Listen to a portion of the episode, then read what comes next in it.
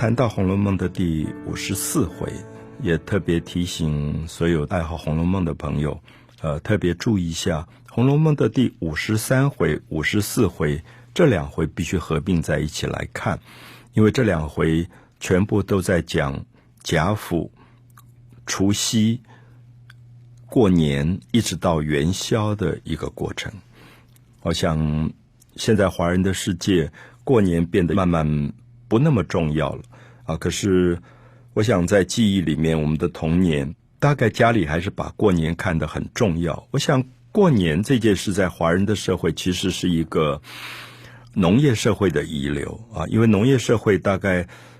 一年都在忙碌，那么到了冬天，就是旧历进入到腊月的时候，可能农忙过了，所以就会有一个。年节的庆祝啊，有点丰收，然后也要感谢上天，感谢祖先的保佑。那同时也是家庭的一个团圆聚会的时间。那当然，因为《红楼梦》里面写到的是这些富贵的贵族家庭，那家族里面人口非常众多，所以他过年的那个情况可能就会特别特别的讲究。其实，在五十三回里面。比较重要就是祭祖啊，祭祖先。比如它里面提到，这一天要把很多的门打开，然后要去拜这个祖先的遗真影像。遗真影像，我们现在一般朋友可能不完全懂，那其实是遗照的意思。可是古代因为没有摄影，所以它并不是照片，而是画工、画师。画出来的像，那这一点，呃，有些朋友可能看过，有些朋友可能没有看过啊。就是过去大概其实明清两代都有画祖先的像的习惯，而且有时候很写实啊，我们叫做写真，就是画的跟真人一模一样，我一看就可以认出这是谁的，脸上的特征都可以表露，其实很像照相啊。所以照相馆有时候有一段时间也叫写真馆。那也是延续这个仪真影像这些字的意思，所以五十三回里面就曾经把祖先的这些像全部请出来，因为平常大概并不悬挂，那到了除夕晚上要祭祖的时候，才把这些东西挂起来，然后来做祭拜。那我也特别要强调，就是说，因为在祭祀祖先，很多使用的。呃，这些小事物就会被描述出来。比如说，它里面讲到贾母坐的地方旁边有一个极轻巧洋漆描金的小鸡。好，特别注意一下，他讲到洋漆，就是西洋的油漆，洋漆的一个小茶几。那因为我们知道，在《红楼梦》写作的年代，也恰恰好是。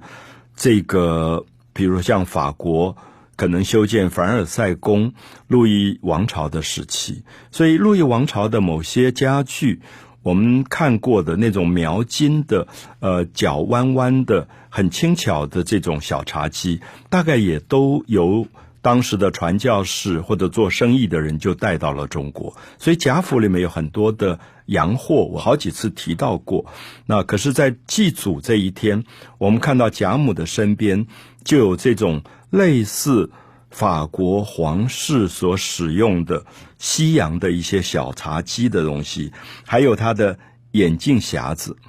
啊，就是贾母年纪大了，老花了。那我们知道，眼镜当时也是西洋。比较擅长的东西，因为它的玻璃做的很好，还有光学跟光学有关的东西，所以我们就看到在五十三回、五十四回里面许多小事物啊，希望大家能够注意。比如他讲到，因为是除夕是晚上，那晚上时候需要很多的灯，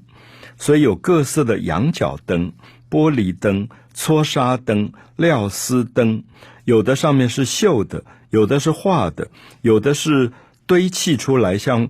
雕刻一样的东西，或者是用绢做的东西，那各种的灯都有啊。所以这些部分，如果一般朋友对史料就生活史料有兴趣，你在五十三回、五十四回里会看到特别特别多啊，因为过年的时候这些器物都会摆出来，那我们平常的时候可能比较不容易看到。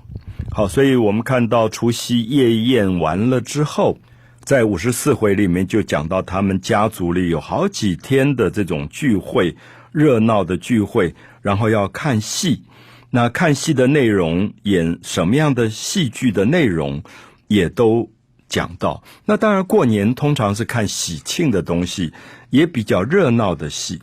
那也以贾母为主，那招待像薛姨妈，或者是这个李纨的婶婶啊，这些比较辈分高的人，然后做主位。那同时也跟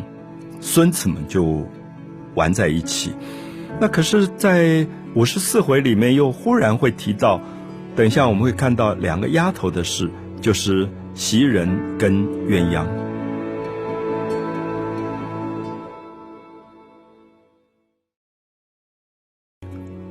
红楼梦》的第五十四回，我们谈到贾府很热闹的在过除夕、过正月大年，那看戏正在热闹。那贾母就问说：“哎，袭人怎么没看到？”那别人就跟他报告说：“袭人因为妈妈刚过世，热孝在身，啊，热孝在身，就说家里有丧事有孝。我想现在其实也还有这样的风俗，就是我们热孝在身，不方便到别人家去，因为觉得身上是有丧家的灰气的，那他就没有来，就在家里面。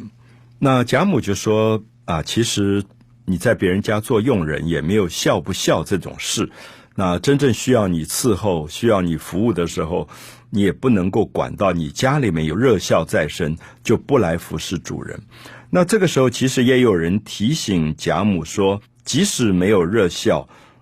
也不方便让他来。那因为大家都在这边过年，热闹的不得了，所以。怡红院宝玉住的这个房子，可能火烛都没有人关心照料。那袭人是一个非常细心的人，所以留他在怡红院看守，其实比较好啊。这里就有一个意思是说，贾府在热闹的过年，可是我们不要忘记各个角落，其实有很多单独在那边守夜的人啊，有点像我们今天。我想过除夕晚上吧，大家家家户户都在家里团圆。可是我们知道有一些行业，比如说医院里面的特别看护，或者是加护病房的人员，恐怕也走不开啊。或者是这个消防啊这些部分。所以这一天其实也有人提醒贾母说，袭人不只是热笑在身不能来，那同时也真的需要有人照顾火烛。那贾母听了也觉得很对。那他就特别讲说，刚好鸳鸯是贾母的丫头，他说他的妈妈前一阵子也死了，那他也有热孝在身，那这样子吧，就派鸳鸯去陪袭人。好，这里面就看到贾府这种富贵人家贾母的体贴，就是一方面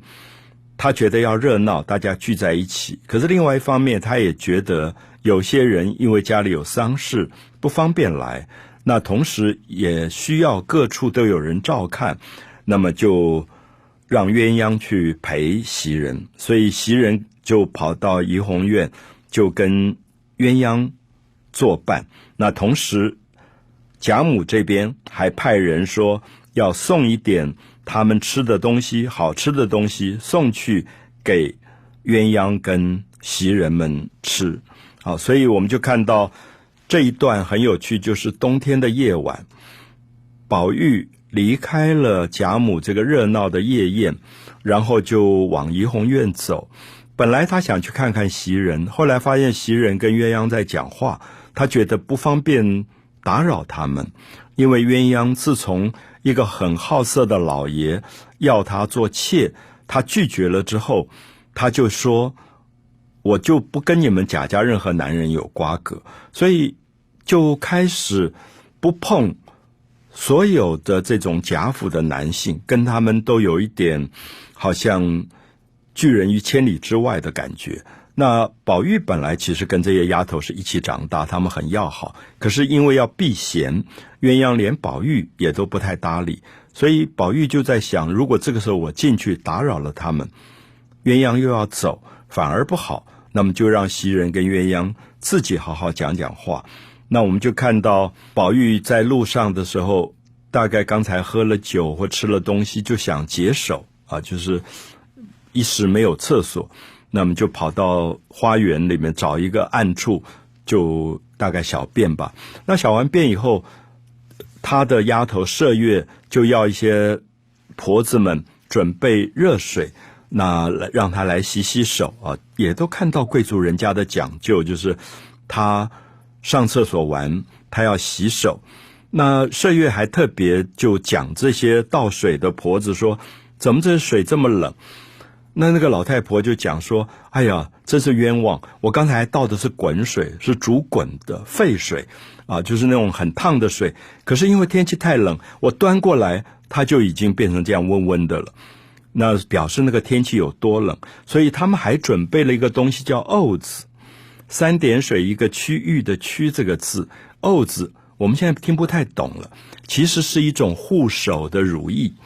啊，就是当时贾家里面。”也用各种方法做保养品，就是因为冬天如果太冷，你洗了手以后，手吹了风就会干裂，所以就有一种保养滋润的如意，它叫做沤子。所以这些地方都是我特别希望大家注意，就是其实，在五十四回里面很多很多有趣的小细节，也许可以透露出当时这些贵族家庭的生活细节。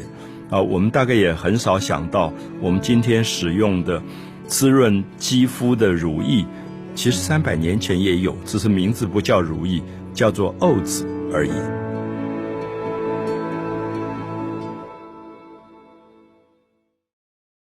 我是蒋勋，我们谈到《红楼梦》第五十四回，贾府因为过年，所以围绕着贾母就有好几天热闹的。宴会，那吃吃喝喝，那吃吃喝喝之余，也有很多文化的娱乐，比如说找人来说书。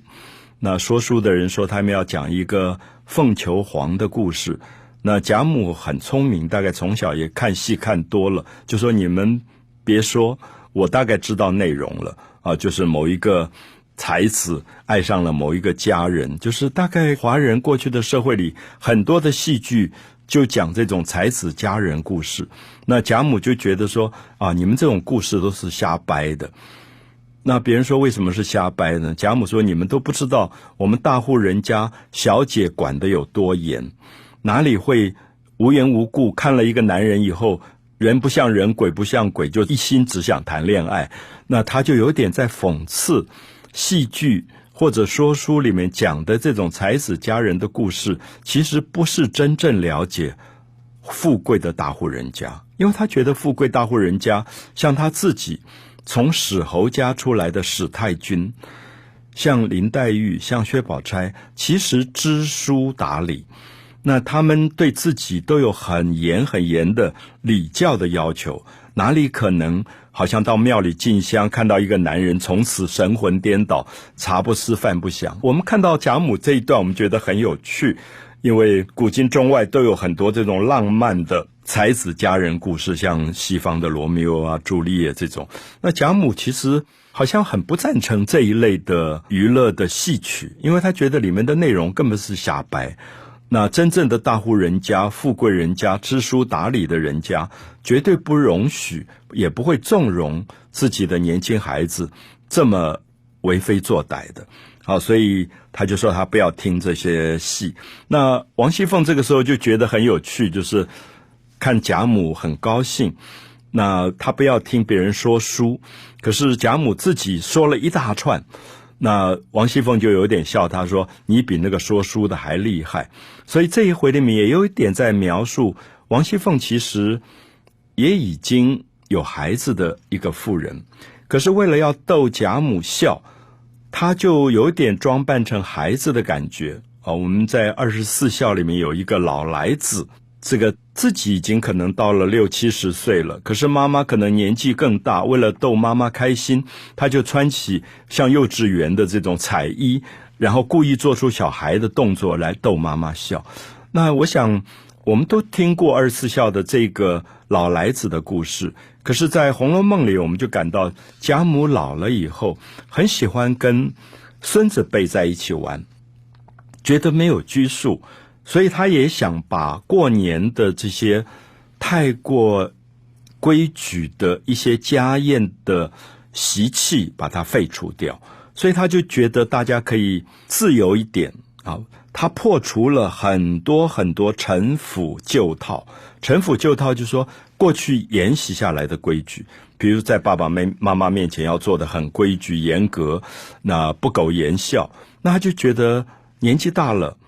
碰到这样的场合，大家都假假的，觉得太无趣了，所以他常常就故意不要用大桌子，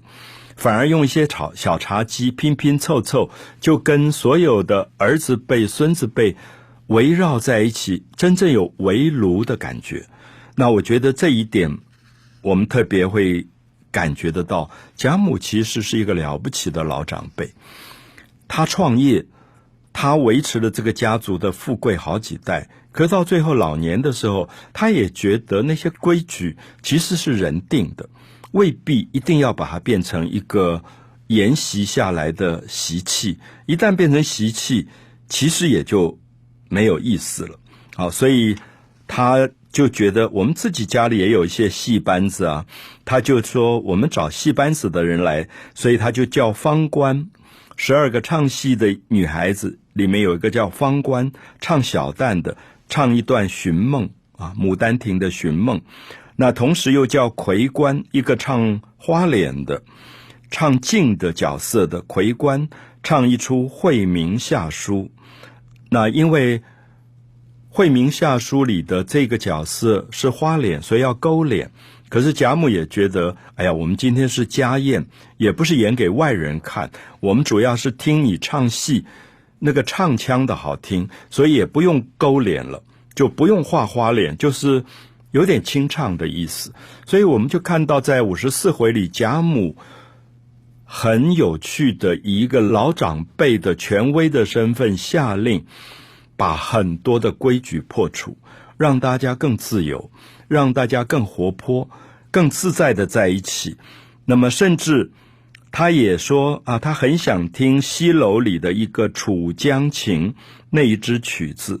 那那支曲子是小声唱的，是用箫，不用任何乐器，只用箫来配合。那他说那个东西其实很优雅，那他就希望说能够听一听这样的曲子。所以他那天也谈到他自己从小看到的一些戏，像《玉簪记》里的琴跳，像《续琵琶》里的胡笳十八拍，他觉得那个其实是更好。所以我们就